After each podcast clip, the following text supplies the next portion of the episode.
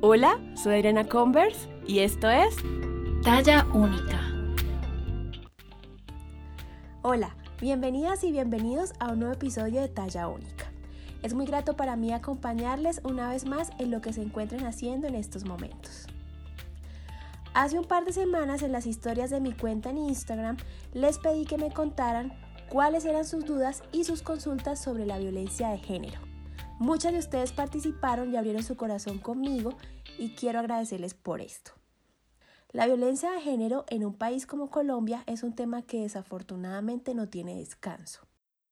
Durante la cuarentena que se mantiene en el país por la emergencia sanitaria, según el boletín del Observatorio Colombiano de las Mujeres y el informe realizado por Cisma Mujer sobre la atención de las líneas de atención telefónica mujeres, en el contexto del aislamiento preventivo del 25 de marzo al 14 de mayo, las llamadas realizadas a la línea 155 aumentaron un 154%, al pasar de 2.647 en el 2019 a 6.733 durante el mismo periodo en el 2020. Asimismo, se presentó un incremento de las llamadas por violencia intrafamiliar, del 169%, al pasar de 1.861 llamadas en el 2019 a 5.020 en este año, siendo incluso el mayor tipo de violencia reportada a la línea 155. En ese orden, mientras en el 2019 aproximadamente cada 28 minutos se recibió una llamada a la línea 155 de atención a mujeres víctimas de violencias, para el año 2020, durante el periodo de aislamiento obligatorio, la frecuencia incrementó al menos una llamada cada 11 minutos aproximadamente, y donde más del 90% de las llamadas fueron realizadas por mujeres. Y acorde al boletín Vivas nos queremos del Observatorio de Feminicidios Colombia, durante el 2020 en el país se han registrado 187 casos de feminicidios. Por eso es tan importante que estemos informadas, tengamos claridad de qué herramientas disponemos para denunciar. Y por eso tengo una invitada muy especial que nos va a responder todas estas dudas alrededor del tema y además de hablar sobre violencias contra las mujeres, nos va a presentar una herramienta muy útil para tener en nuestros teléfonos y que nos va a ayudar a conocer qué debemos hacer si una de nosotras está atravesando por una situación de violencias. Sin más preámbulos, los y las dejo con un nuevo episodio de Talla Única. Bueno, ya estoy aquí con mi invitada de hoy, Beatriz Quintero. Hola Beatriz, ¿cómo estás? Hola Adriana, ¿cómo estás? Estoy muy contenta y con mucha expectativa de estar aquí en Talla Única. Yo estoy súper feliz, de verdad que qué rico tener una invitada de tu perfil aquí en Talla Única. A propósito de eso, voy a leer un poquito sobre ti para que toda nuestra audiencia te conozca. Beatriz Quintero es una activista feminista que ha dedicado su trabajo a la reivindicación y garantía de los derechos humanos de las mujeres en el país ha participado en la fundación de dos importantes plataformas de organizaciones de mujeres, como son la Red Nacional de Mujeres, de quien es actualmente su secretaria técnica, esta alianza de mujeres que busca ampliar y profundizar la democracia en Colombia y tiene como prioridad en su accionar el fortalecimiento de la participación política de las mujeres, el derecho de las mujeres a una vida libre de violencias y participar en procesos de construcción de paz. Por otro lado, la Mesa por la Vida y la Salud de las Mujeres, que trabaja por la libre opción a la maternidad, el libre ejercicio de la sexualidad y la garantía de los derechos sexuales y reproductivos. Y hablando un poquito sobre la Red Nacional de Mujeres, les cuento que es una apuesta feminista, incluyente, respetuosa de la diversidad con enfoque de género y de derechos. Creada en 1991 con el objetivo de promover la participación de las mujeres en el proceso de reforma constitucional que dio lugar a la Constitución Política de Colombia de 1991. La Red Nacional de Mujeres trabaja de cuatro ejes específicos. Participación política y construcción de ciudadanía de las mujeres, eliminación de las diferentes violencias ejercidas contra las mujeres, participación de las mujeres en procesos y construcción de paz y derechos sexuales y reproductivos. Actualmente tiene presencia en 16 nodos del país. Bueno, empecemos por el principio. ¿Qué son las violencias contra las mujeres y por qué están tan normalizadas? La violencia contra las mujeres son actos o acciones cometidas contra las personas que nos identificamos como mujeres, que se cometen por el hecho de ser mujeres y que tienen como resultado un daño o sufrimiento físico, sexual o psicológico para la mujer, así como las amenazas de tales actos, la coacción o la privación arbitraria de la libertad, tanto si se producen en la vida pública como en la vida privada. ¿Qué quiere decir que se cometen contra nosotras por el hecho de ser mujeres? Esto es muy importante. Esto quiere decir que esta violencia que se comete contra nosotras se da por situaciones de discriminación histórica y estructural y por relaciones de poder desiguales entre hombres y mujeres, que ponen a las mujeres en una situación de desventaja y o vulnerabilidad. Esta situación es alimentada por imaginarios y percepciones culturales y sociales que justifican estas violencias. Por ejemplo, el pensar que las mujeres pertenecemos a los hombres, que el hombre debe ser quien domina la relación, las relaciones basadas en amores románticos y tóxicos, la poca redistribución que hay en el trabajo del cuidado, los imaginarios de que las mujeres somos débiles, dependientes o menos inteligentes, Todas estas creencias que tenemos tan arraigadas en nuestra cultura son las que desencadenan estas situaciones de violencias que se dan en todas las esferas de nuestra sociedad y en todos los estratos sociales. Es decir, se da en la casa, se da en la calle, en el trabajo, en los estados de toma de decisión, etc. Eso último que mencionas me parece clave en todas las esferas de la sociedad, no solamente en un, en un espacio digamos que está en el imaginario de que solo a ciertas personas les pasa esto, de verdad es muy valioso que lo hablemos, por eso te quiero preguntar cuáles son los tipos de violencias contra las mujeres y cómo las mujeres identifican si están siendo víctimas de estas violencias. Eh, los tipos de violencias de los que voy a hablar en este momento dependen del lugar donde se cometan y esto lo define la normatividad colombiana, que es la ley 1257 de 2008. Hay violencias que se cometen al interior de la casa y se llaman violencia intrafamiliar, teniendo en cuenta que las familias son muy particulares y muy distintas. Hay familias compuestas por partes heterosexuales, homosexuales, eh, amigos y amigas, eh, tías, sobrinas, etc. Hay violencia física, violencia psicológica o emocional, violencia sexual y acoso y violencia económica. Esto es muy importante tenerlo claro porque dependiendo de cada tipo de violencia, las rutas son diferentes. Y esto lo van a encontrar en la aplicación que más tarde les vamos a explicar, que es una aplicación que se llama Ellas Libres de Violencia y está de manera muy detallada explicada qué es la violencia física y da ejemplos de cada una de ellas. Por ejemplo, violencia física son golpes, puños, patadas, tirones de pelo, empujones violencia emocional. Son chistes que te hacen a ti. ¿Cuántas veces te han dicho, tú tan fea, ¿cómo te mereces que esté contigo? Tú tan idiota y tan poco inteligente, agradece que estoy contigo. Eh, eso es violencia psicológica o emocional. Es muy importante. Y en Colombia esto es un delito.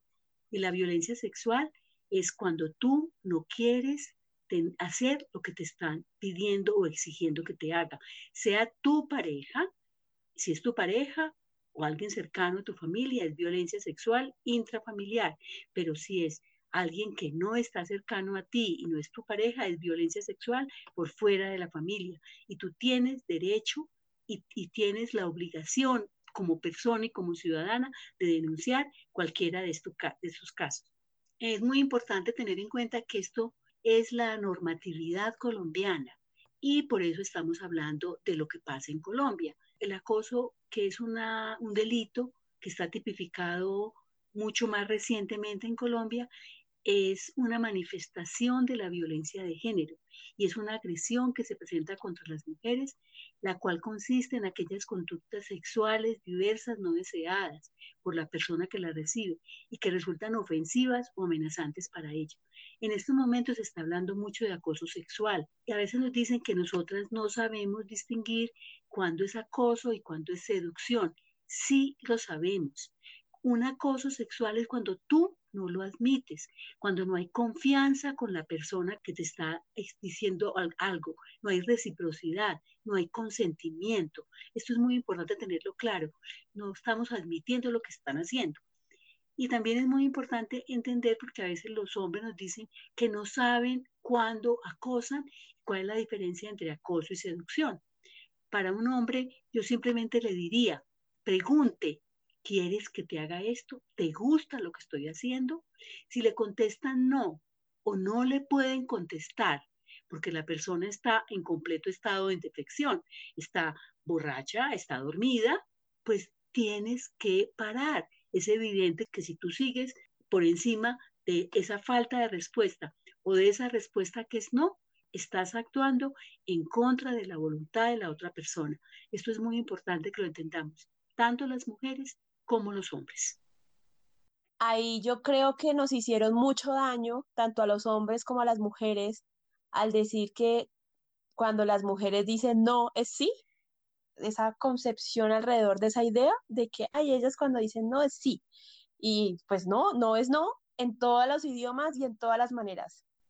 Esto es muy importante, Adriana. Hay una idea muy equivocada de que la mujer dice sí, realmente está diciendo no, así lo dicen y es un chiste muy frecuente y lo que ya nosotras y la sociedad está admitiendo y la normatividad colombiana también lo plantea es no es no, cuando una mujer dice no es no, y hay que entenderlo, hay que, hay que tenerlo claro.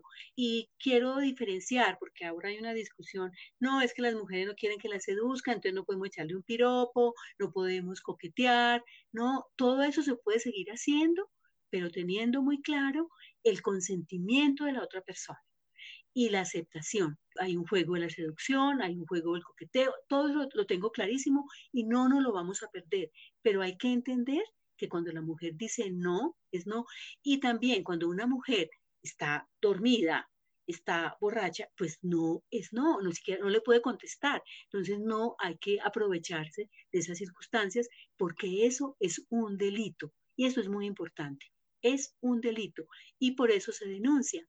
Igual en los ambientes de poder laboral o de, dijéramos, diferencias, diferencias de jerarquías, también el jefe no tiene por qué aprovecharse, o alguien que tiene una jerarquía mayor o un poder, no tiene por qué aprovecharse de la necesidad que tiene esa mujer del trabajo o de la necesidad que tiene de que le aprueben una nota. Eso todo es acoso y se puede denunciar y se debe denunciar. Esto es muy importante tenerlo claro y yo creo que es un cambio. Nosotras no estamos pidiendo más años de cárcel para toda esta situación, estamos pidiendo cambios culturales, que hombres y mujeres cambiemos y no naturalicemos más la violencia. Acabemos con esta idea de que la violencia es natural y que es normal. Por eso hay que empezar a entender que cuando la mujer dice no, es no. Así es. Hablemos de estos dos tipos de violencia que no son tan conocidos o pues no, no acaparan las noticias como los otros y es la violencia económica intrafamiliar y la violencia política. Muy buena, muy buena anotación, Adriana, porque la gente no tiene tan claro estas violencias. Hay violencia económica cuando controlan tu dinero de forma abusiva. Te castigan o premian con dinero si haces o dejas de hacer algo que quieren obligarte a hacer te obligan a pagar deudas que no son tuyas o a asumir los gastos que no son tu responsabilidad o adquirir préstamos para otros. No cumplen con el mantenimiento de tus hijos o hijas o te quitan o destruyen tus medios de trabajo. Esto es muy importante tenerlo claro y la gente no tiene tan claro qué es violencia económica y vuelvo y digo, está tipificada en la ley 1257 y tú lo puedes denunciar. Hay una cosa que es muy importante en nuestra sociedad hay mujeres que dependen, lo pongo entre comillas, dependen económicamente de su pareja, pero esas mujeres hacen muchas cosas para que esa unidad familiar sea eficiente. Le empacan el almuerzo al señor, le cuidan los hijos, le organizan la ropa, hacen que, la, que el dinero rinda y esa economía familiar subsiste por el dinero que ingresa el señor en moneda contante y sonante, pero por todo el trabajo no remunerado que esa mujer ayuda y hace para que esa unidad familiar funcione. Entonces, cuando él le dice, tú no te mereces nada, tú no haces nada, tú eres una estúpida que yo te mantengo, no es cierto y, ahí hay violencia económica y por, porque esa riqueza que se consiguió o esos bienes que se consiguieron en ese ambiente es producto del trabajo de ambos, del trabajo remunerado del Señor y ese trabajo no remunerado que hace la mujer. Es muy importante tener en cuenta eso y por eso ya las pensiones eh, se pueden distribuir, hay seguros y hay una cantidad de ventajas, de ganancias que las mujeres hemos logrado con ese reconocimiento de ese trabajo que no es remunerado y que no se ve. Y el otro es la violencia política que en Colombia es también muy importante, es cuando se le impide a una mujer ejercer su derecho a la participación ciudadana, política o comunitaria. En el caso específico de las redes sociales, hay violencia política cuando se restringe su libertad de opinión y o escogencia política o cuando se busca que no ejerza su liderazgo. Hay violencia política ejercida por extraños o al interior de la familia, porque hay extraños que no quieren que haya mujeres líderes y que haya mujeres ejerciendo un liderazgo importante, pero también hay una violencia política al interior de la familia cuando la pareja o alguien que tiene un poder en la familia no quiere que esa mujer sea una ciudadana que tome decisiones, que actúe o que participe en política. Es muy importante tener esto claro porque muchas veces pensamos que eso está por fuera de los niveles de violencia, pero, vuelvo y digo, están tipificados en la ley 257 y son delitos. Otro término que yo creo que es importantísimo, que todavía despierta suspicacias y en, algunas personas y en algunos sectores, y es la palabra feminicidio. ¿Nos podrías aclarar qué es un feminicidio? Eh, feminicidio es una categoría, un concepto que se instauró en el último periodo y en Colombia es un delito Homicidio era lo que se, hablaba de antes. Homicidio era cuando se asesinaba o se mataba un hombre o una mujer. Feminicidio es cuando se elimina o se asesina una mujer por causas de ser mujer. ¿Esto qué quiere decir? Cuando una pareja, pareja o una expareja, asesina a una mujer, ese es un feminicidio porque la asesina porque es mujer. Pongo un ejemplo para que me entiendan. Si yo voy por la calle y soy mujer y sufre un accidente de tránsito, ese no es un feminicidio, ese puede ser un homicidio culposo porque el señor iba borracho y, me, mató, igual que hubiera matado a un señor. Entonces, ahí no es un feminicidio, el feminicidio es, en el caso colombiano, tiene agravantes, es un homicidio con agravantes porque se asesinó a esa persona, que es una mujer, por el hecho de ser mujer. En Colombia, hemos tenido muchos feminicidios y en esta pandemia eh, tenemos una preocupación muy grande porque se han aumentado los feminicidios. El Observatorio de Feminicidios eh, dice que hay más de 200 feminicidios en este periodo de pandemia. Lo que a veces decimos las feministas es esto es más peligroso que la misma pandemia. Es muy grave lo que está pasando y por eso, por eso estamos denunciando eh, este dato de feminicidio. Yo quiero que quede claro, el feminicidio es sí, es el homicidio de mujeres, pero por el hecho de ser mujer. O sea que su condición de mujer es la que las pone vulnerables y por eso la asesinan. Es su pareja, su expareja, casi siempre es pareja o expareja la que asesina, la que, la que comete feminicidios. ¿Qué debe hacer una mujer cuando reconoce que es víctima de violencia ¿O qué debemos hacer las personas que conocemos a una mujer que está siendo violentada? ¿Cómo podemos ayudarla? Es muy importante para poder conocer bien cuáles son los tipos de violencias que ya les habíamos dicho y saber ejemplos y conocer lo que está pasando, que nosotras, y voy a hacer una cuña, busquemos la aplicación Ellas. Esa aplicación te va a dar información que nos permite tanto saber qué nos está pasando a nosotras o nos permite ayudar a una mujer que se encuentre en una situación de violencia. Eh, la, aplicación te va a explicar, te va a dar ejemplos y además te va a dar una ruta para poder eh, hacer las denuncias. Hay lugares para hacer las denuncias, hay centros de salud donde brindan atención médica y es una forma eficiente de activar la ruta de atención. También hay comisaría de familia. La comisaría de familia sirve es cuando es violencia intrafamiliar. Esto es muy importante. También está la fiscalía. Defensoría del Pueblo, la Personería, la Unidad Nacional de Protección, que es para garantizar medidas de protección para enfrentar la violencia política. Hay que conocer todo esto y todo esto lo vas a encontrar en la aplicación. Lo que yo digo es, hay que saber hacer la denuncia. La mujer que se está sintiendo víctima de violencia tiene que denunciar. Esto es muy importante y eso es un camino que a veces es difícil, pero hay que hacerlo. Si nosotras sabemos y conocemos de un caso de violencia contra las mujeres, tenemos también la posibilidad de denunciar. Uno puede denunciar igual en la defensoría, en la fiscalía, en la policía, y tienen ellos que activar inmediatamente la ruta. Si yo tengo una vecina que sé que la están violentando, yo puedo llamar a la policía, puedo llamar a la fiscalía y darle información. Ellos tienen la obligación de activar esa denuncia y hacerla el proceso, dijéramos, lo que se dice de oficio, ir avanzando para poder, dijéramos, llevar lo que siempre decimos nosotras es que tengamos todas las mujeres la garantía de una vida libre de violencias. Esto es muy importante. Aquí les puedo volver a decir que podemos buscar toda esta información en la aplicación Ella Libre de Violencia para qué nos sirve. Esa es una aplicación gratuita que no necesita conexión a Internet después de haber sido descargada. Fue creada por la Red Nacional de Mujeres para dar información sobre los diferentes tipos de violencia contra las mujeres y dar orientación sobre dónde acudir para denunciar. Esto es muy importante tenerlo, tenerlo claro. En la aplicación tiene un sistema, lo que llamamos georreferenciado, que da información de las rutas según el municipio en el que estemos ubicadas eh, y los centros de atención, ya sea de salud o de denuncia más cercanos. Tiene un botón de pánico.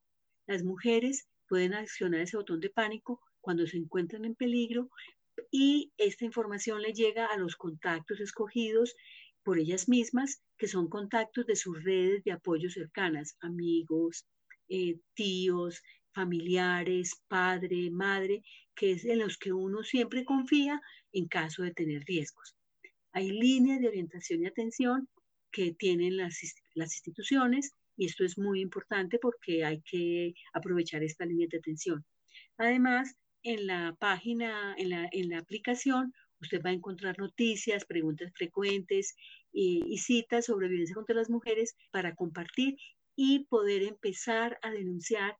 Y lo que nosotros insistimos, cómo construimos una sociedad en que las mujeres tengamos la garantía de una vida libre de violencias. Yo también quiero extender la invitación a las oyentes a que la descarguen. Yo descargué la app Ellas en marzo y es maravillosa, tiene toda esta información que tú dices, además es súper interactiva, muy fácil de navegar, tiene este botón de pánico maravilloso donde podemos vincular a nuestros contactos de confianza, en fin, yo se la recomiendo, es una gran iniciativa y pues ojalá todas las colombianas tengamos esa aplicación, las que tengamos acceso a un teléfono inteligente, pues tengamos esa aplicación ahí descargadita. Beatriz, tengo otra pregunta esto basado en lo que muchas mujeres nos escribieron. ¿Por qué es tan difícil para una mujer que está siendo violentada salir de ese círculo de violencias? ¿Por qué las mujeres tardan tanto en tomar esa decisión de denunciar? Adriana, este es un súper, súper problema, de verdad. Eh, las mujeres tienen mucha dificultad de denunciar porque para muchas mujeres la violencia es natural. Muchas mujeres han vivido historia de violencia, su mamá, su abuela, y entonces cuando ya van a vivir una vida adulta, viven violencia y les parece que eso es normal, que así es, que es natural. Lo que tenemos nosotras que hacer es entender que no es natural, que no es normal. Es, muy difícil porque cuando yo he vivido en un mundo de violencia siempre me toca romperlo, no, no y me, me da mucha dificultad romperlo, pero tenemos que acabar y ser capaces de romper el ciclo y cambiarlo. Y además yo les digo a las mujeres que viven violencia que la tienen que romper, si no la rompen por ellas mismas, rompanla por sus hijas, por sus sobrinas, por las niñas cercanas, porque si ya no la rompen, están dando el ejemplo y van a permanecer, van a hacer que este ciclo de violencia sea más largo y no lo rompamos. Lo principal aquí es, tengo claro que es muy difícil, tengo claro que no es fácil porque a veces las mujeres o tienen dependencia o tienen hijos cercanos o tienen hijas y no quieren, es una crisis abandonar ese ciclo de violencia, pero es la única forma y tenemos muchos ejemplos de que cuando las mujeres rompen ese ciclo les va mucho mejor, salen adelante, son capaces. Entonces lo principal aquí es quererlo romper, darse cuenta que es un delito, eh, cambiar la situación y transformarse.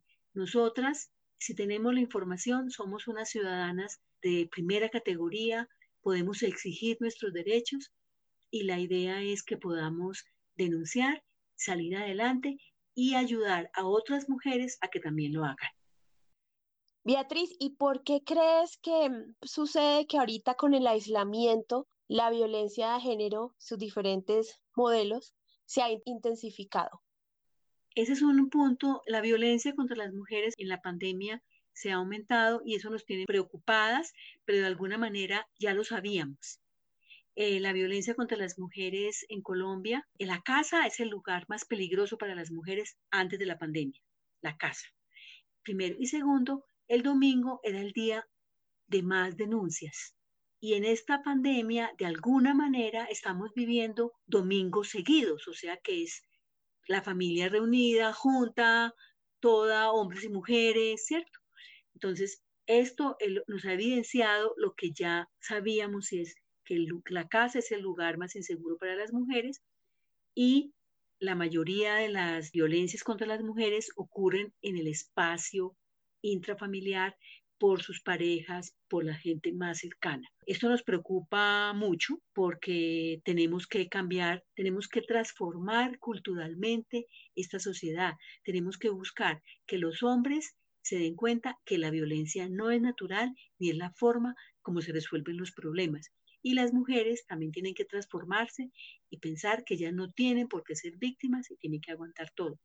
Otro punto que, nos, que hemos visto es la redistribución del trabajo doméstico, como no hay redistribución, sino que todo recae sobre las mujeres, esto genera un malestar muy grande de las mujeres y una angustia por estar en la casa que genera todavía un ambiente de violencia y un ambiente de que estar ahí es muy maluco.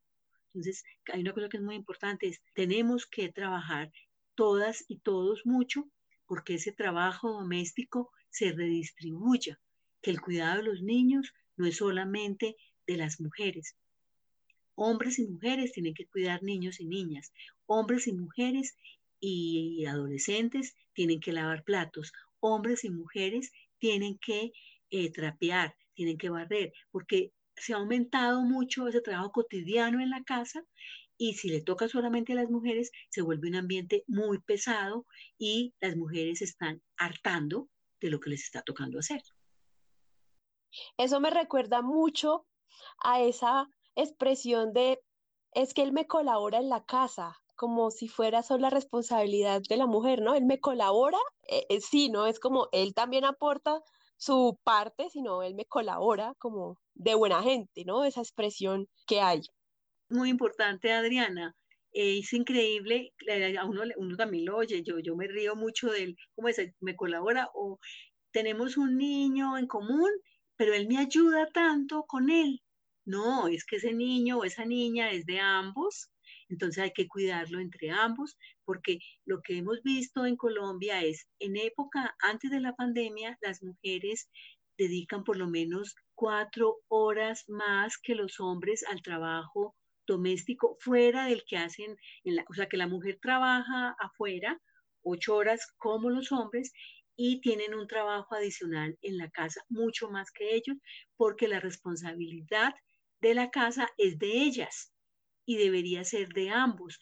La mayoría de las familias colombianas eh, trabajan hombres y mujeres porque si no, no, no podrían vivir, pero la mujer tiene que llegar a su casa a seguir trabajando y a seguir haciendo todo el trabajo de cuidado que se requiere para que esa familia, dijéramos, tenga buenas condiciones en este momento que de la, de la pandemia, y el confinamiento, las mujeres llevaron a su casa el trabajo, o sea, lo que llamamos el teletrabajo, pero además les toca volver a asumir una cantidad de cosas que antes no estaban haciendo porque estaban por fuera y tenían una persona que les ayudaba en la casa. Ahora no. Entonces todo esto ha generado un ambiente de aburrimiento, de, de malestar entre las mujeres y es muy importante que, vuelvo y digo, que el trabajo doméstico se redistribuya y cuando se redistribuye no es que los hombres ayuden, sino que también es su responsabilidad.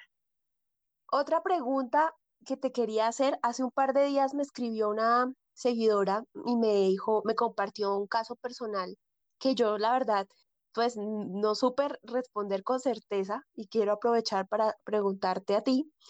Y es que me dijo, Adri, mira, hay algo que está pasando, yo no sé, cuéntame si esto es violencia, si esto es acoso, no tengo idea. Y es que tengo un compañero de trabajo que en el trabajo pues se porta normal, pero en Facebook acostumbra a subir memes misógenos, machistas, burlándose de las mujeres y yo no sé, esto yo lo puedo denunciar en la empresa, ¿qué hago? Yo siento que eso está mal porque muchos de esos chistes van dirigidos a mí y a mis compañeras. Entonces yo ahí como que, uy, no sé, te traslado la pregunta. Adriana, ese, ese caso es acoso y acoso en los espacios laborales. Y es muy importante que ella pueda denunciar y hacerle, hacer, hacer copia de pantalla de ese Facebook y lo lleve a recursos humanos de su empresa. Eso es acoso y hay que empezar a denunciarlo. En las universidades, por ejemplo, hay un, hay un acoso muy grande y ya hay muchas universidades que tienen protocolos de acoso. Hace tres años no había y en este momento la mayoría de las universidades tienen protocolos para que chicos o chicas denuncien ese acoso que puede darse con profesores, con empleados, entre ellos mismos. Entonces es muy importante que esto se denuncie porque es la única forma de transformarlo. Y si esta oyente de tu podcast te hace esta pregunta, esta seguidora, es muy importante porque ella se está dando cuenta de que está siendo agredida con esto y seguramente el Señor lo está haciendo con el objetivo de agredir a las mujeres. Entonces, esto es acoso en el espacio laboral y recursos humanos tendría que actuar y empezar a trabajar con este tipo de cosas. Hay, muchas formas de actuar. Si el acoso es muy grave, puede causar despidos, puede causar eh, otro tipo de sanciones, pero también puede haber un trabajo de recursos humanos de esa empresa, de un trabajo educativo, transformador, para que transforme, a ver si logramos transformar a hombres y a mujeres para que entendamos que es mucho mejor vivir en una sociedad en que todos seamos iguales, no estemos discriminadas, tengamos igualdades, tengamos libertad, porque nos va mejor a todos y a todas. No es mejor la discriminación, no es mejor la desigualdad, no es mejor la exclusión, es mucho mejor la igualdad, la libertad, la no discriminación. Y ese es el mensaje que tenemos que darle tanto a hombres como a mujeres, que busquemos una sociedad en la que de verdad seamos libres e iguales. Y una gran enseñanza también nuestras oyentes en estos momentos se lleven con este episodio es que las redes sociales son una calle más por la que transitamos y también todas las violencias se pueden dar en las redes sociales y no hay que disminuirlas o minimizarlas porque es que pasó en redes y no en la calle, sino que eso también está pasando y también debe ser denunciado.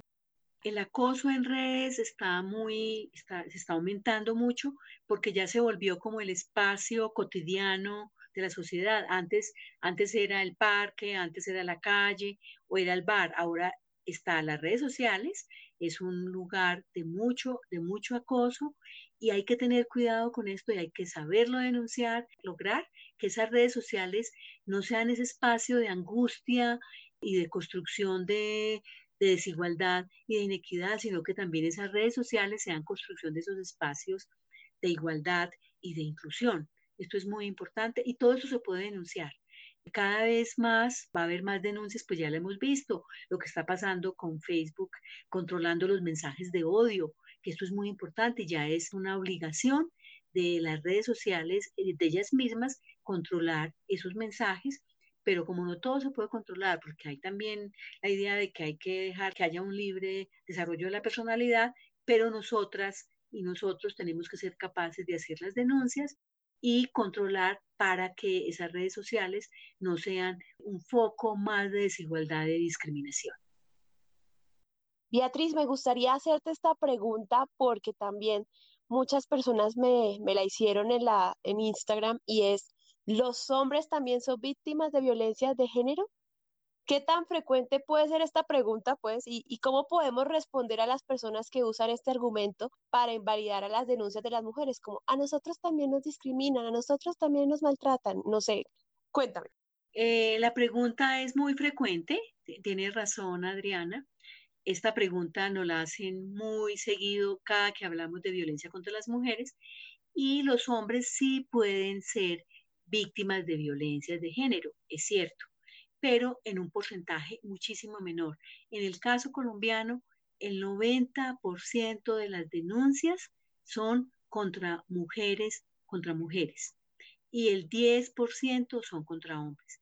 Yo creo que yo estoy en contra de cualquier violencia, tanto contra hombres como contra mujeres, pero nosotras como feministas y por el volumen de violencias que hay contra mujeres, trabajamos más violencias contra las mujeres.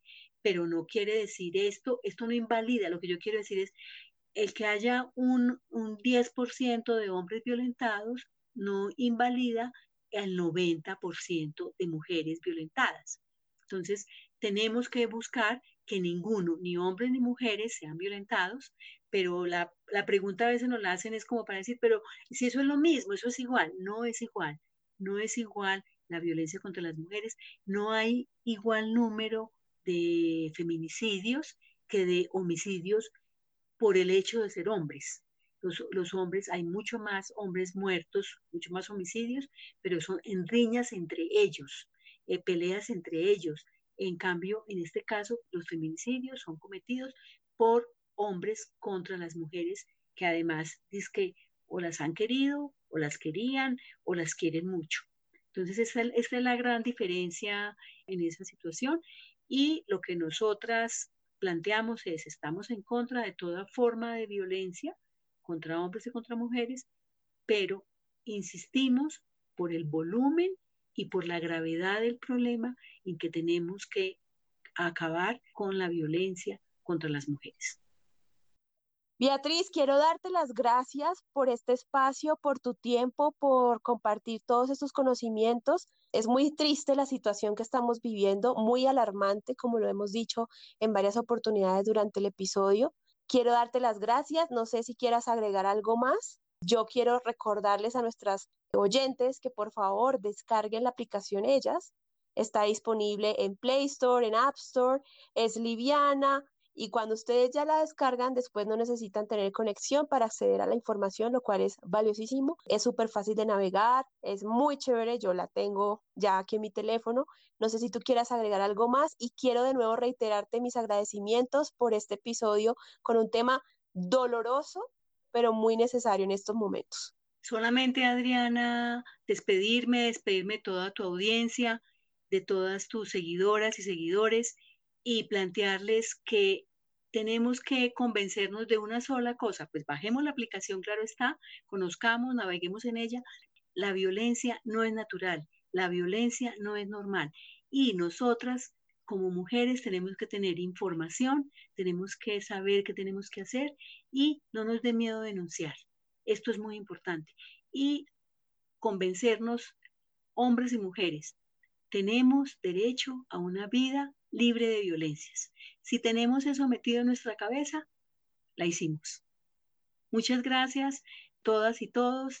Y a ti, Adriana, de verdad fue un rato muy rico esta conversación, para mí muy aleccionadora, muy interesante saber todo lo que las personas preguntan y piensan sobre la violencia contra las mujeres. Esta fue la conversación con Beatriz Quintero, una activista feminista que ha dedicado su trabajo a la reivindicación y garantía de los derechos humanos de las mujeres en el país y quien hoy es la secretaria técnica de la Red Nacional de Mujeres. No sobra reiterar la invitación a todas nuestras oyentes de descargar la aplicación Ellas, disponible en App Store y Play Store, en donde pueden acceder a toda la información, identificar si ustedes o mujeres a su alrededor están siendo víctimas de violencias de género, qué rutas a seguir y el botón de pánico para usar en caso de que se sientan en riesgo de ser violentadas por el hecho de ser mujer. Aprovecho para agradecer a la Red Nacional de Mujeres por acompañarnos. Les recordamos que la realización de este episodio fue posible gracias al apoyo del pueblo de Estados Unidos a través de la Agencia de Estados Unidos para el Desarrollo Internacional, USAID. Los contenidos y opiniones expresados en este episodio de Talla Única son responsabilidad de Talla Única y la Red Nacional de Mujeres y no representan las opiniones de USAID o del Gobierno de Estados Unidos.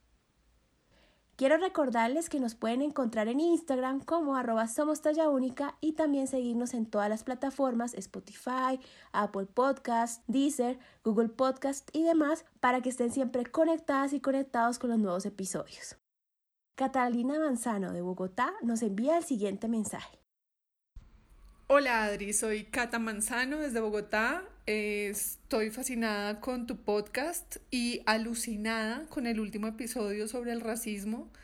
Quiero darte las gracias por abrir ese espacio para que esas tres mujeres que tuviste invitadas, a las que admiro completamente, eh, nos ilustren a todos sobre este tema y lo hablen con absoluta franqueza y conocimiento sobre todo es hora de que todos nos informemos sobre la historia eh, afro eh, colombiana y del mundo porque definitivamente ya no sirve decir que no sabemos para seguir justificando actitudes y comentarios racistas.